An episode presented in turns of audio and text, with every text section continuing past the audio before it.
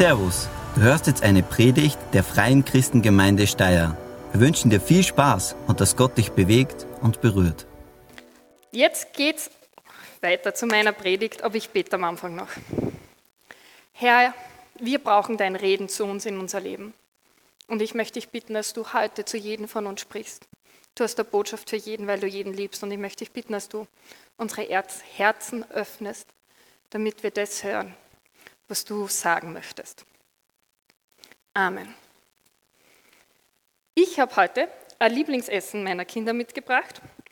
Ähm, beziehungsweise es war einmal ein Lieblingsessen von vielen. Es ist immer nur ein Lieblingsessen von einem Kind. Ähm, wie sie kleiner waren, sie haben dieses Essen dann sehr kreativ benannt. Einmal Nudeln mit ohne nichts. Als ich heute Morgen einmal Nudeln mit ohne nichts gekocht habe, war dieses Kind munter und hat gefragt, ob es das nicht zum Frühstück auch haben kann. Jetzt hat das Kind zum Frühstück, ich meine, ich glaube, es hat noch Salz dann ein bisschen drüber gegeben, weil es nicht salzig genug war anscheinend, mein Nudelwasser. Und ähm, diese seltsame Name, Nudeln mit ohne nichts, inzwischen sagen sie auch Nudeln mit nichts, nehmen wir mit ohne nichts oder Nudeln ohne allem. Ähm, ich glaube, sie wollten damit ausdrücken, ganz sicher zu gehen, dass nichts da drauf kommt, was nicht drauf sollte, auf die guten Nudeln, wo nichts ist. Ja. Und ich habe es interessant gefunden, wie ich dann auf das halt von meinen Kindern kennt habe, dass mir aufgefallen ist, auch andere Kinder haben Nudeln mit ohne nichts gegessen. Also dass das nicht nur meine Kinder waren, die so kreativ im Namen erfinden, anscheinend ist es nicht kreativ, als viele Kinder machen.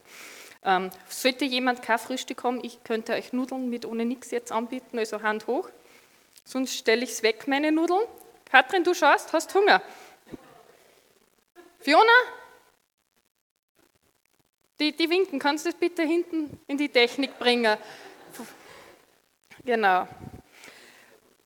Meine Predigt heute heißt einmal Gott mit ohne nichts. Also um sicherzustellen, Gott mit ohne nichts. Ich habe mir gedacht, ich nehme diese wunderbare Satzkonstruktion, vielleicht bleibt es dann hänger, äh, besser hänger, wie wenn man grammatikalisch das richtiger sagt. Ich habe vor, im März über den König Hiskia schon mal gepredigt. Gott hat mir den König irgendwie aufs Herz gelegt gehabt und ich habe festgestellt, ich weiß so wenig über den und habe dann meine erste Predigt gehalten. Wer es nicht gesehen hat, aber interessiert ist, kann die auf YouTube oder im, im Podcast nachhören. Die hat den Titel gehabt, Erweckung beginnt bei dir persönlich, weil wir haben da festgestellt, tatsächlich, es hat da im Alten Testament schon eine Erweckung gegeben. Und für äh, alle anderen möchte ich jetzt noch kurz wiederholen, was wir da schon gehabt haben, damit wir auf derselben äh, Seite sind, wenn es dann weitergeht. Äh, Hiskia war König in Juda. Das Königreich Israel ist nach dem Tod von König Salomo geteilt worden in das Nordreich Israel und das Südreich Juda. Und da war Hiskia König und von allen Königen, die nur Juda gehabt hat, war Hiskia der beste König. Zumindest wenn wir die Geschichtsschreibung oder die, die Bibelbücher, was über ihn steht, anschauen. Da wird er auf einer Stufe mit König David gesehen. Und König David, das war der Maßstab schlechthin für einen guten König. Warum waren die zwei so gut? Nicht, weil sie fehlerlos waren. Die haben auch ganz schön ins Klo gegriffen, beide. Aber sie haben bis zum Schluss an Gott festgehalten.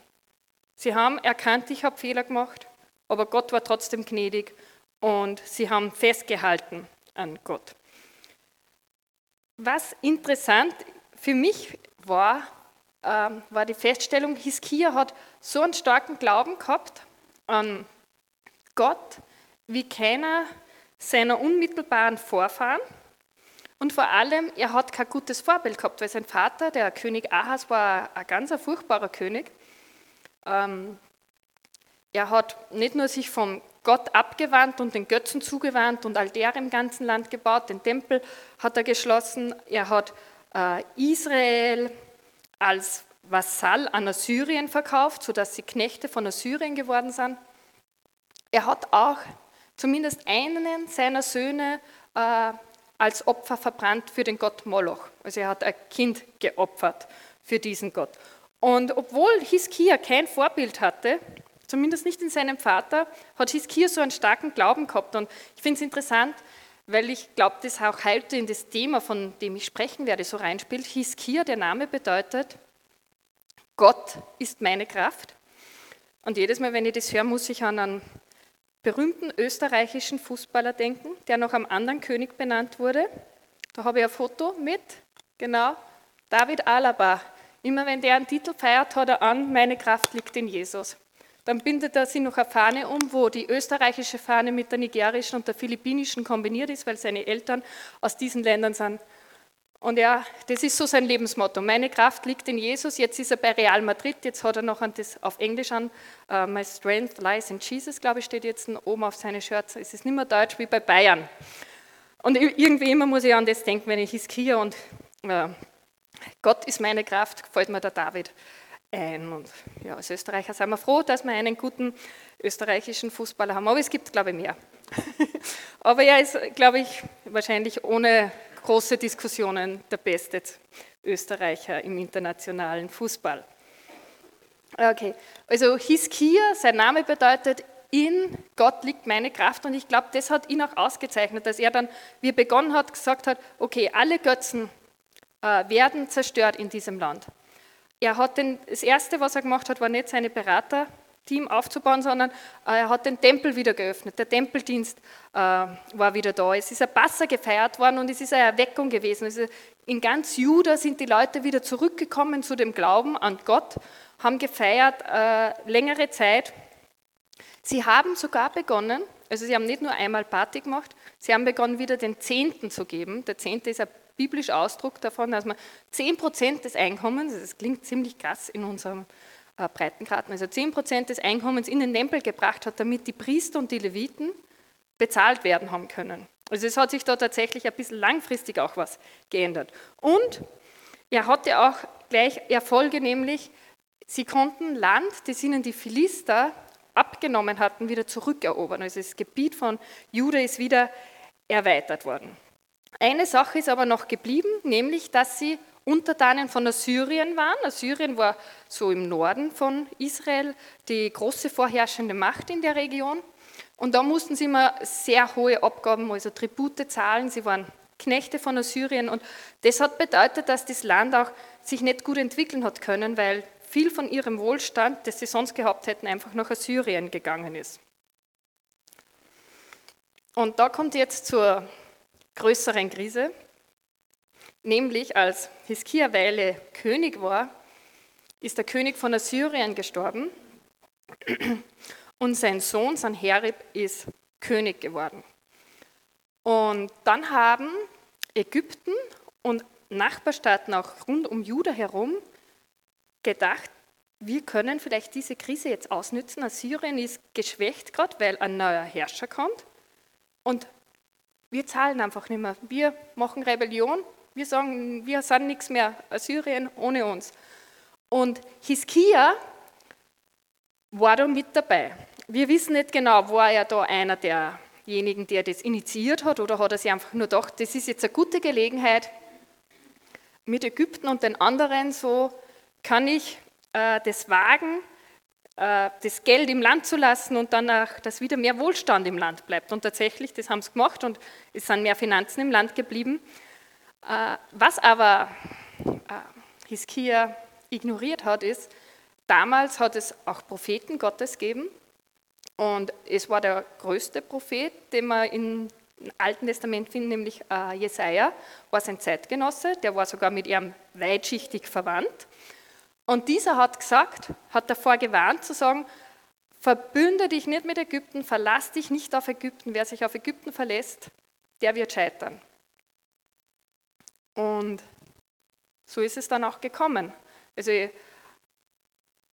Sanherib hat sich das nicht gefallen lassen, dass die alle plötzlich nicht mehr gezahlt haben und ist einmarschiert in Juda. Und ich habe mir gedacht, es ist interessant, dass vielleicht das Problem nicht war, dass Hiskia gesagt hat, ich will nicht mehr so viel Geld an Assyrien, an eine feindliche Macht bezahlen, sondern dass er gesagt hat, mit der Hilfe von Ägypten kann ich es wagen zu rebellieren. Das ist nicht mehr dieses Gott ist meine Kraft, war nicht mehr das Gott mit ohne nix, sondern wenn wir es beim Essensvergleich sind, Gott mit Ägypten ein bisschen drüber kriegen oder so. Ja? Und diese Kombination zusammen äh, hat Israel, in, äh, nicht Israel, Juda in die Krise hineingeführt. Wir lesen dann die Geschichte, äh, wo jetzt Herrn Herib Juda angreift, die ist in zweiter Könige beschrieben, in zweiter Chronik beschrieben und im Jesaja-Buch, also die kommt öfter vor. Ich habe mich entschieden, jetzt in zweiter Chronik zu lesen, weil der Text sehr kompakt ist im Vergleich zu den anderen und nicht so lang ist. Aber ich werde immer wieder auch äh, aus Zweiter Könige Details ergänzen, die ich finde gut und wichtig sind. Okay, genau. Wir beginnen jetzt mit dem Bibeltext, zweiter Chronik in Kapitel 32, wo es jetzt die Krise richtig da ist. Es ist ein Geschichtsbuch im Alten Testament. Theoretisch wäre zum Beispiel der Prophet Jesaja früher geschrieben worden wie Chronik, ist aber weiter hinten, weil einfach die Geschichtsbücher sind vorne alle zusammen im Alten Testament und danach kommen poetische Bücher und dann erst kommen die Propheten. 2. Chronik 32, Vers 1. Nachdem Hiskia sein Werk treu zu Ende geführt hatte, fiel Sanherib, der König von Assyrien, in Juda ein und belagerte die Festungsstätte und versuchte, sie zu erobern. Also da war jetzt die Rede von dem Werk, das er treu zu Ende geführt hat. Damit ist gemeint diese geistliche Erneuerung, die in Juda war, die der Öffnung des Tempels, das wieder Gottesdienste gegeben hat. Und das alles hat Hiskia gut gemacht. Und trotzdem ist es zu einer Krise gekommen.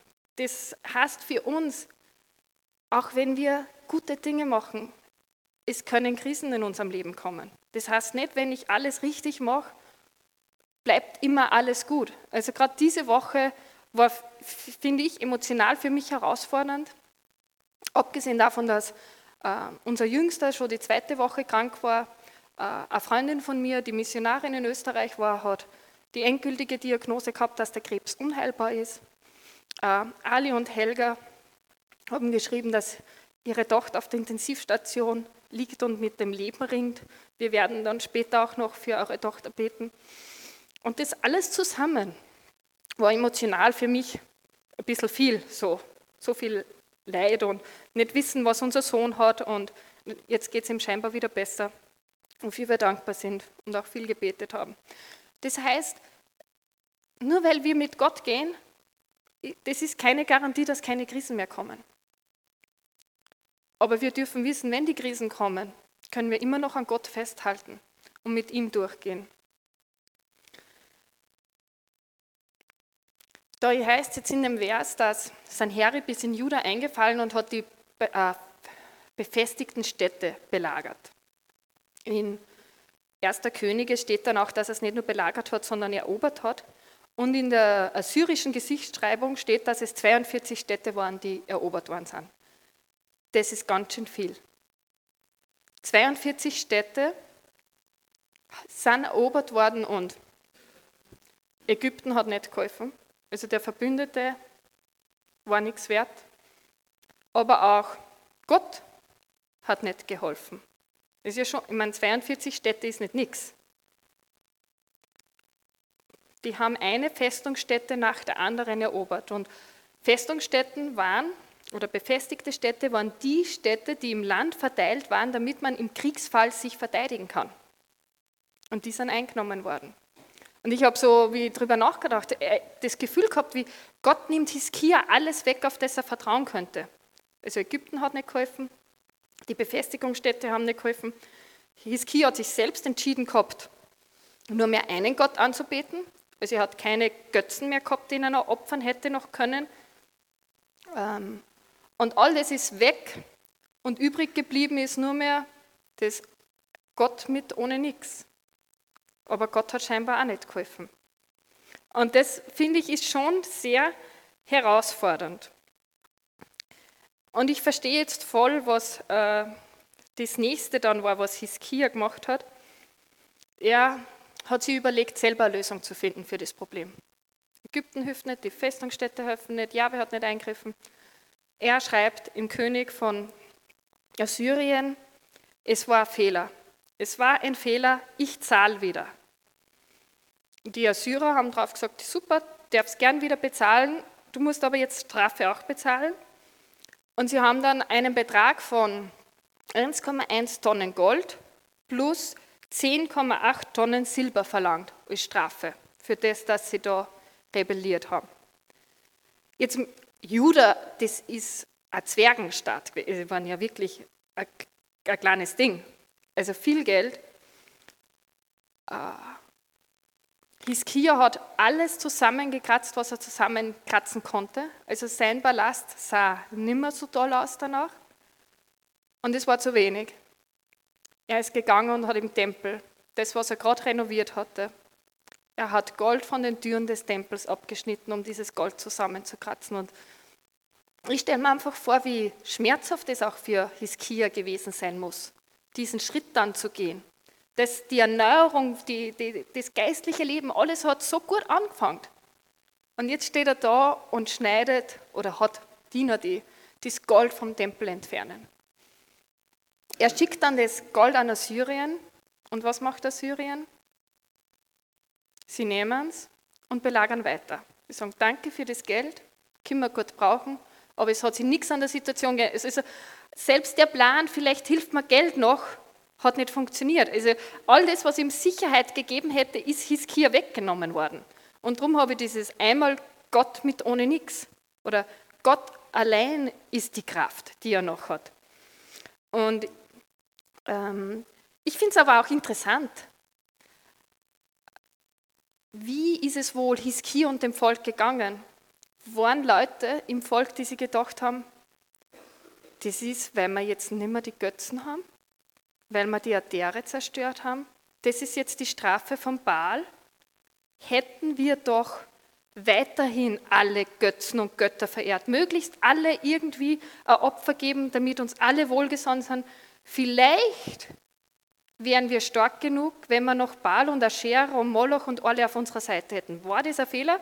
Aber wir lesen davon nichts. Aber ich habe mir gedacht, eigentlich ist das das Natürliche. Du, du entfernst die Götzen, es geht schlecht, dann fragst du, war das ein Fehler? Und dann lesen wir jetzt weiter im Bibeltext. Wir haben erst einen Vers geschafft, es kommen noch ein paar mehr. Vers 2 bis 5.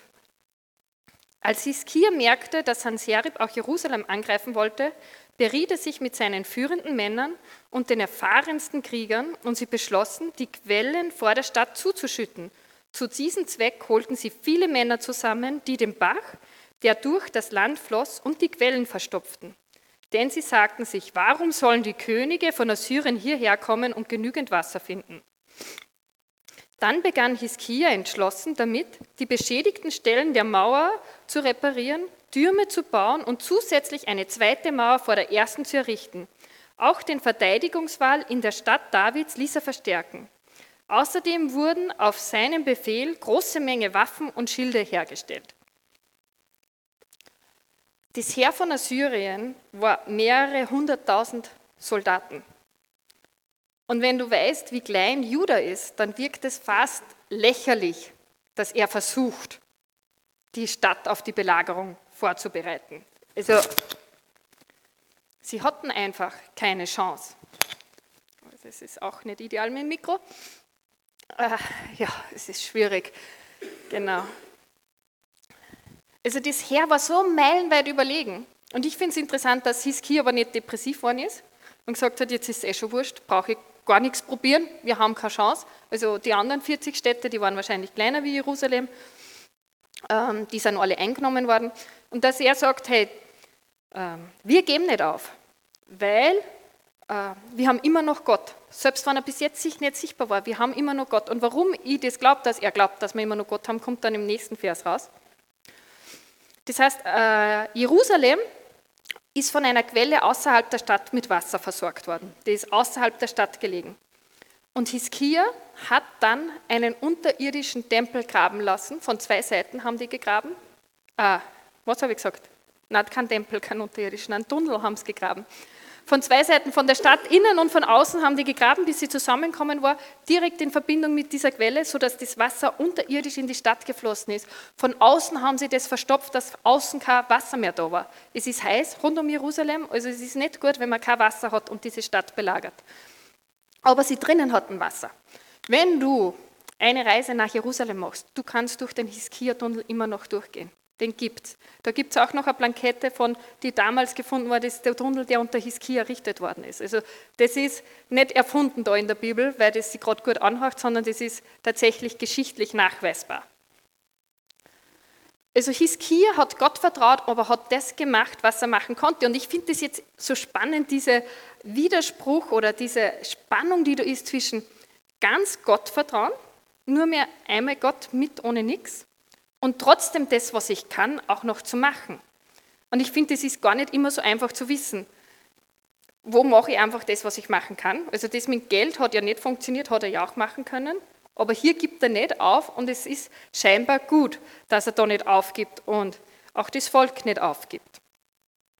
Und ich finde es auch spannend, dass er immer noch an Gott festhält, obwohl Gott ja nichts gemacht hat. Wie oft gebe ich vielleicht auf in mein Gottvertrauen kurz bevor Gott eingreift.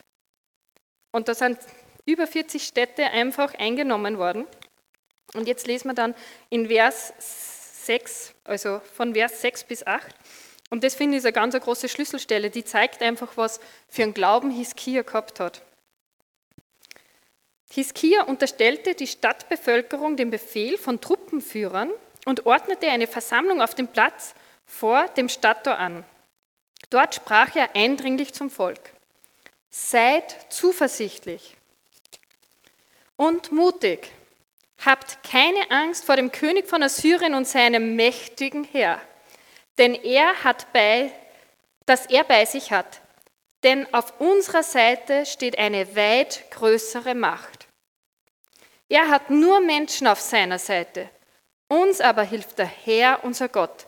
Er kämpft für uns.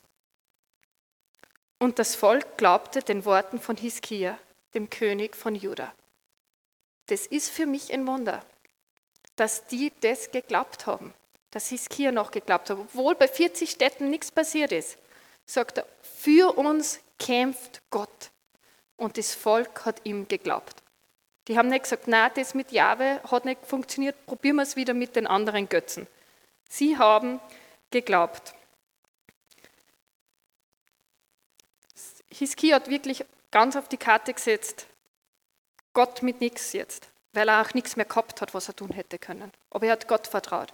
Und das hat mich erinnert an ein Zitat von Corrie ten Boom, das ist so eine meiner Glaubensheldinnen, die war im Zweiten Weltkrieg in den Niederlanden, hat sie gelebt und sie hat dort einen Juden versteckt vor dem Naziregime und ist dann schließlich selber ins Konzentrationslager gekommen.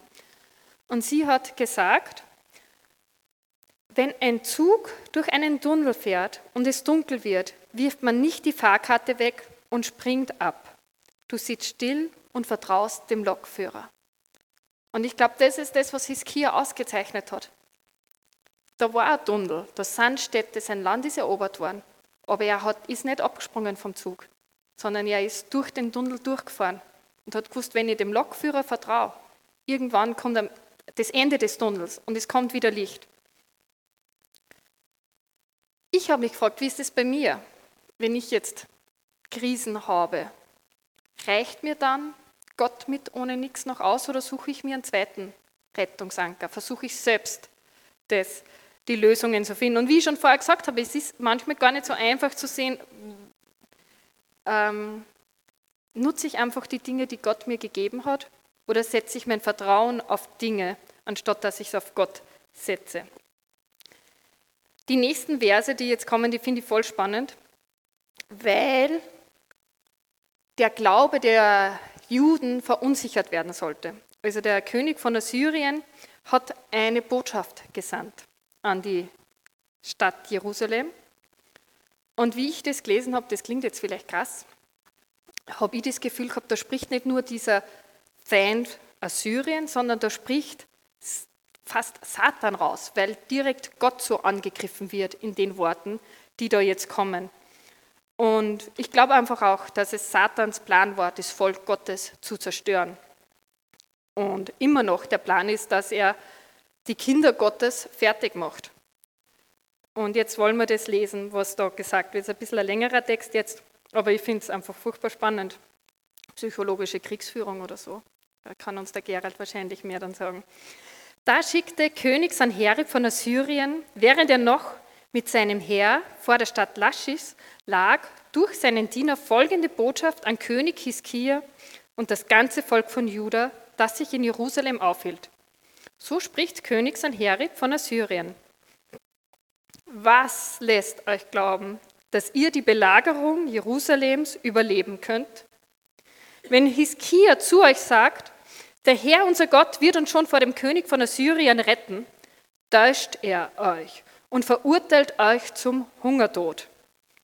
In 1. Könige steht sogar noch vorher, ihr werdet euren eigenen Kot essen, hat er ihnen ausrichten lassen. Wisst ihr denn nicht, dass es Hiskia war, der sämtliche Höhenheiligtümer und Altäre seines Gottes zerstört hat?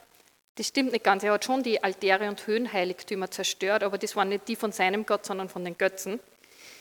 Und Juda und Jerusalem befahl, nur noch von, vor einem Altar sollt ihr anbeten und darauf opfern. Also er spricht das richtig an. Ihr habt die anderen Götzen aufgegeben. Das war ein Fehler. Wisst ihr denn nicht, was ich und meine Vorfahren mit den Völkern der Erde gemacht haben? Konnten die Götter dieser Völker ihre Anhänger etwa vor mir retten? Nennt mir nur einen einzigen Gott jener Völker, die meine Vorfahren vernichtet haben, der sein Volk gegen mich schützen konnte. Warum glaubt ihr, euer Gott sei mächtiger? Lasst euch doch nicht von Hiskia täuschen und in die Irre führen. Ich sage es nochmal, kein Gott, nicht ein einziger hat sein Volk jemals vor mir oder meinen Vorfahren retten können. Auch eurem Gott kann das nicht gelingen. Und Hanseribs Männer sprachen und spotteten noch viel mehr über Gott, den Herrn und seinen Diener Hiskia. Der assyrische König schickte sogar Briefe, in denen er den Herrn, den Gott Israels, verhöhnte. Er schrieb, er ist den Göttern der anderen es ist den Göttern der anderen Nationen nicht gelungen, ihre Völker aus meiner Macht zu erretten, und es wird auch dem Gott Hiskias nicht gelingen. Die assyrischen Boten drohten in hebräischer Sprache dem Volk in Jerusalem, das auf den Stadtmauern war, um ihnen Angst einzujagen und sie zu erschrecken, damit sie die Stadt einnehmen konnten. Also sie haben extra Hebräisch gesprochen und nicht die gehobene Sprache, damit das einfache Volk die Botschaft auch hört. Sie sprachen über den Gott Jerusalems, als wäre er einer der fremden Götter, die doch von Menschen gemacht sind. Ich finde auch diesen abschließenden Vers so. Die hatten einfach keine Ahnung, dass sie jetzt nicht mit irgendeinem erfundenen Götzen zu tun haben, sondern mit dem einzig wahren Gott. Und deswegen haben die so über ihn gesprochen, als hätte er eben keine Macht. Es wäre das echter depperter Plan, auf Gott zu vertrauen. Und wenn ich das so höre, das, was lässt euch glauben, dass Gott euch retten kann? Du hast keine Chance, dein Gott hat keine Chance. Dann ist es für mich tatsächlich ein wo ich raushöre, das sind Satans Pläne, das Gottvertrauen zu äh, erschüttern. Und auch, ähm, ihm war es wichtig, zu versuchen, dass ein paar von den Juden beginnen zu sagen, okay, ich ergebe mich, ich verkaufe mich in die Sklaverei.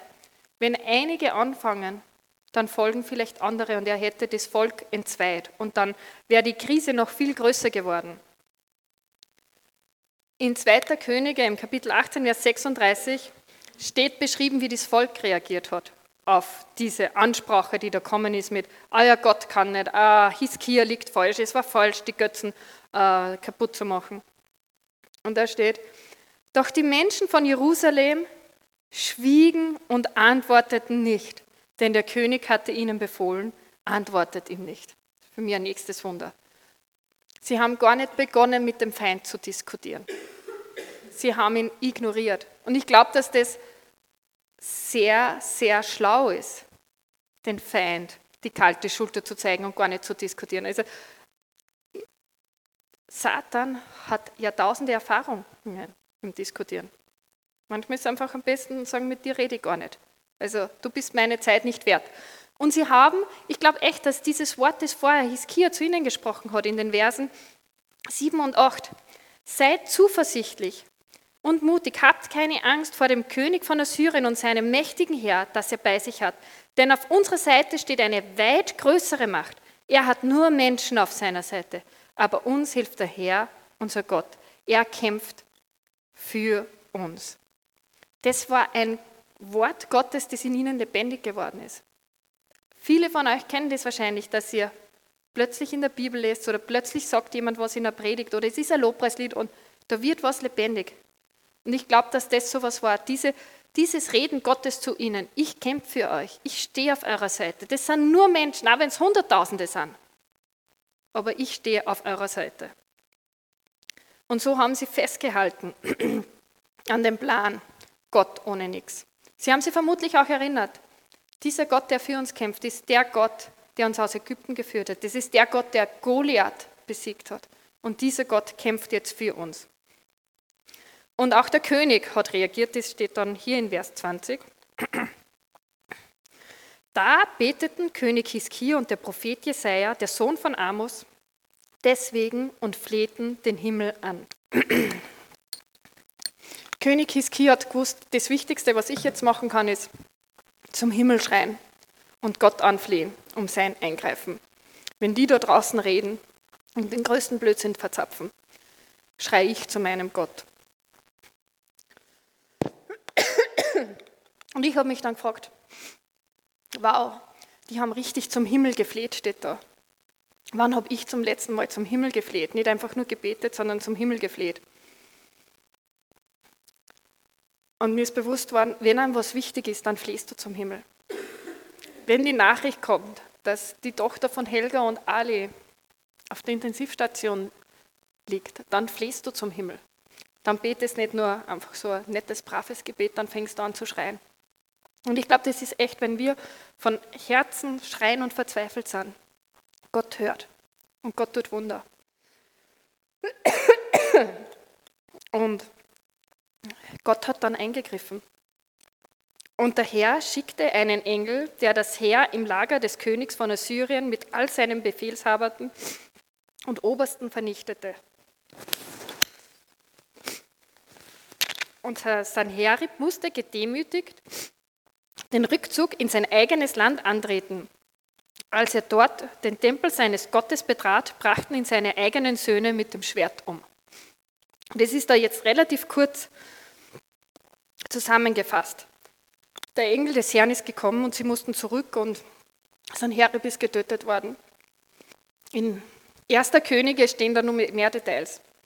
Und zwar ähm, kommt Jesaja und sagt in Hiskia, dass Sanherib wird ein Gerücht hören, dass eine neue Kriegsfront eröffnet wird. Und tatsächlich ist so gekommen. Er hat die Info bekommen, dass er von Äthiopien angegriffen wird, einem Land, das deutlich, deutlich größer ist wie Juda. Und so hat er äh, ausrichten lassen, lieber Hiskia, wir sehen uns später wieder, ich habe jetzt Dringenderes zu tun. Ähm, und Hiskia hat noch gesagt, das reicht mir nicht. Ich will den nicht später wiedersehen. Und dann heißt es, er ging wieder in den Tempel und hat gebetet und es war alles noch am selben Tag. Also die Info, dass sie abziehen werden, das Herr von Assyrien und die Info, aber wir kommen wieder. Und dann hat Hiskia weiter gebetet. Und in dieser Nacht, also bevor das Heer abgezogen ist, heißt es dann in 1. Könige, dass der Engel des Herrn in der Nacht 185.000 Soldaten getötet hat. Die sind morgens aufgewacht und 185.000 Soldaten, ich meine, stellt sich mal vor, wie groß das Heer gewesen sein muss. Ich habe mir gedacht, boah, stell dir vor, du bist in Jerusalem und es liegen 185.000 Leichen vor deinen Statuen, die musst du mal entsorgen auch. Und da bist wochenlang beschäftigt. Äh, das klingt jetzt ziemlich brutal. Wie kann Gott einfach 185.000 Menschen töten? Die Assyrer äh, waren aber für ihre Brutalität bekannt. Die Assyrer waren diejenigen, ich will nicht ins Detail gehen, Tobi schimpft mir immer, wenn ich dann zu detailreich werde, ich will es nur kurz erwähnen, die haben das Pfählen und das Halten erfunden, ihrer unterlegenen Gefangenen. Und wie mit das, haben wir gedacht, naja, wenn die mit Pfählen und Halten so viel Erfahrung haben, klingt das im Schlaf zu sterben gar nicht mehr so schlimm. im Vergleich. So. Aber tatsächlich ist es auch, äh, wir haben einen Gott, der Ungerechtigkeit nicht ungesühnt lässt. Und somit hat äh, tatsächlich Gott für Juda gekämpft. Sie haben nicht selbst ein Schwert zücken müssen. Die sind 185.000 Soldaten, das hat sich rumgesprochen in der ganzen Gegend. Und das lesen wir dann auch in den Versen 22 und 23. Auf diese Weise hat der Herr Hiskia und den Einwohnern Jerusalem von König Sanherib, von Assyrien und von allen anderen gerettet. Also der Herr hat gerettet, nicht Hiskia. Schließlich herrschte im ganzen Land Frieden. Und von nun an genoss Hiskia, der König von Juda, die Hochachtung aller Völker und es trafen viele Gaben für den Herrn und wertvolle Geschenke für Hiskia in Jerusalem ein. Also auch die Nachbarstaaten haben sich gefreut, dass Sanherib da jetzt besiegt wurde, beziehungsweise dann sogar von seinen eigenen Söhnen getötet wurde. Einmal Gott mit ohne nichts war tatsächlich das, was Hiskia gebraucht hat. Tatsächlich war sein Name, Gott ist meine Kraft, das, was das Land dann gerettet hat. Was hat jetzt diese Geschichte mit uns zu tun? Was können wir davon lernen, außer dass wir vielleicht unterhalten worden sind? Zumindest ich fühle mich immer unterhalten von solchen Geschichten. Das Erste ist, es gilt auch für uns, dass Gott mit ohne nichts, das ist, was wir brauchen. Und ich merke so schnell in meinem Alltag, wo ich beginne, nicht nur mich auf Gott mit ohne nichts. Ich denke, dass Gott mich mit vielen Fähigkeiten ausgestattet hat, dass ich relativ schlau bin, also nicht extrem, aber doch ganz okay. Und wie schnell beginne ich mich dann auf das zu verlassen?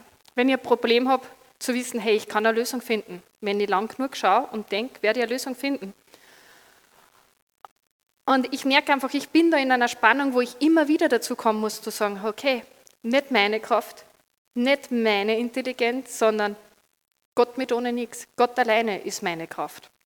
Wo ich immer wieder sagen muss, ähm, ja, ich komme zu dir und ich, ohne dich wäre ich einfach nichts. Gott. Das nächste, was ich glaube, was wir lernen können, ist, Gott lässt uns nicht fallen, wenn wir einen Fehler machen. Hiskia hat auf die Warnung von Jesaja nicht gehört. Er hat dann sogar Temp äh, Gold vom Tempel geplündert, um Assyrien zu bezahlen. Aber Gott hat ihn nicht in den Stich lassen. Warum? Weil er immer noch bei Gott geblieben ist. Das heißt, wenn du einen Fehler machst, Gott lässt dich nicht einfach im Stich. Gott ist ein Gott der zweiten, der dritten, der vierzigsten Chance. Ich mache Fehler, Tobi macht Fehler, Kind mich fragen, er macht Fehler. Ähm, Gott ist ein Gott der zweiten Chance. Wenn wir es verbocken, er ist immer noch da und reicht uns die Hand und sagt, solange du mich nicht loslässt, lass ich dich auch nicht los. Das nächste, was wir auch lernen können, ist, wir brauchen das, dass Gott zu uns spricht. Hiskia hat die Botschaft Gottes weitergegeben und gesagt, Gott wird für uns kämpfen, wir brauchen uns nicht fürchten. Und wie dann der Feind gekommen ist, um äh, ja, die Moral der Leute zu zerstören, haben sie das Wort Gottes gehabt, auf das sie bauen haben können. Und ich glaube, dass auch uns das passiert. Dann kommen oft so Gedanken wie, ich bin nicht so gut wie die anderen. Ich bete nicht so viel. Warum soll Gott meine Gebete dann erhören? Oder Gedanken wie, jetzt ist eh schon Sport, jetzt kann ich schon weiter sündigen. Oder vielleicht ist es, dass du sagst, keiner kümmert sich um mich, ich bin ganz allein, alle lassen mich im Stich, ich habe keinen, auf den ich bauen kann. Und auch etwas, was, glaube ich, sehr, sehr beliebt ist, dass äh, wir heutzutage denken, ich nehme aus der Bibel das, was ich gut finde, hauptsächlich Verheißungen, und ich nehme von anderen Philosophien und Religionen auch das, was ich gut finde und was sich für mich gerade gut anfühlt, das kann ich zu meiner Religion machen und das passt für mich. Und das ist aber nicht das, was die Bibel sagt. Die Bibel sagt das ganze Wort und nur das Wort.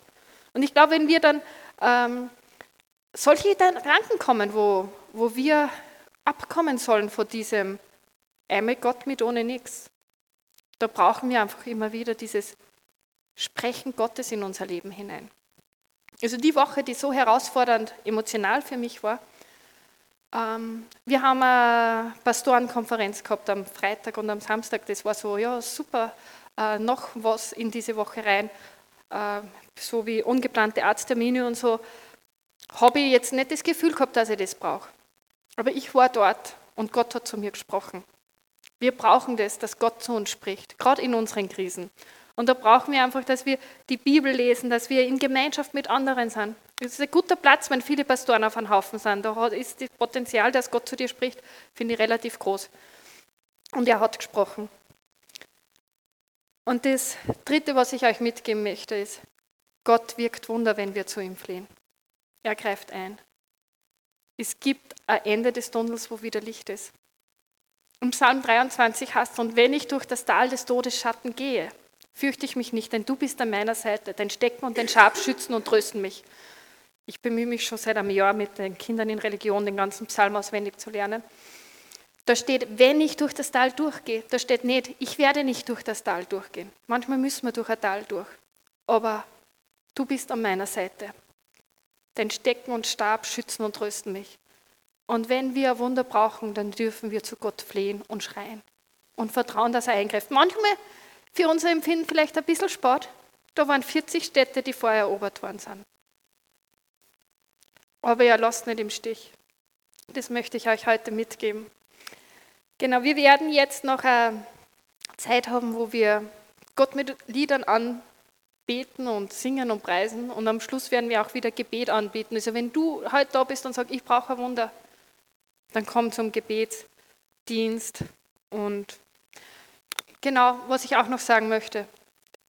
Wenn du hier bist und jetzt im Lobpreis das Gefühl hast, Gott gibt dir Botschaft für jemand, dann sag es dieser Person weiter oder wenn du das denkst, das ist vielleicht für die ganze Gemeinde, komm zu mir und dann wollen wir das auch weitergeben. Es ist wichtig, dass Gott zu uns spricht. Das heißt, seid auch offen, dass Gott zu euch spricht im Lobpreis, um für anderen ein Wort Gottes zu haben. Ich bete noch. Rebecca, du kannst auf die Bühne kommen. Du bist unsere Kraft, Jesus. In dir liegt unsere Kraft. Wir wollen dir vertrauen und uns immer wieder auf dich ausrichten. Und ich danke dir, dass du uns nicht verurteilst, wenn wir da einmal Mist machen, sondern dass du uns die Hand ausstreckst und sagst, ich bin immer noch da, ich lasse dich nicht los, ich gehe mit dir durch das Tal der Todesschatten hindurch. Ich danke dir so sehr, dass du zu uns sprichst, dass du auch durch uns sprichst. Und ich danke dir, dass du ein guter Gott bist und dass du stärker bist wie jede feindliche Macht. Danke, dass du Wunder wirkst. Amen. Vielen Dank fürs Zuhören. Wir hoffen, dass dir diese Predigt weitergeholfen hat. Wenn du mehr über uns wissen willst oder Fragen an uns hast, besuche unseren Gottesdienst in Steyr und schau auf www.fcg-steyr.at vorbei. Wir freuen uns auf dich.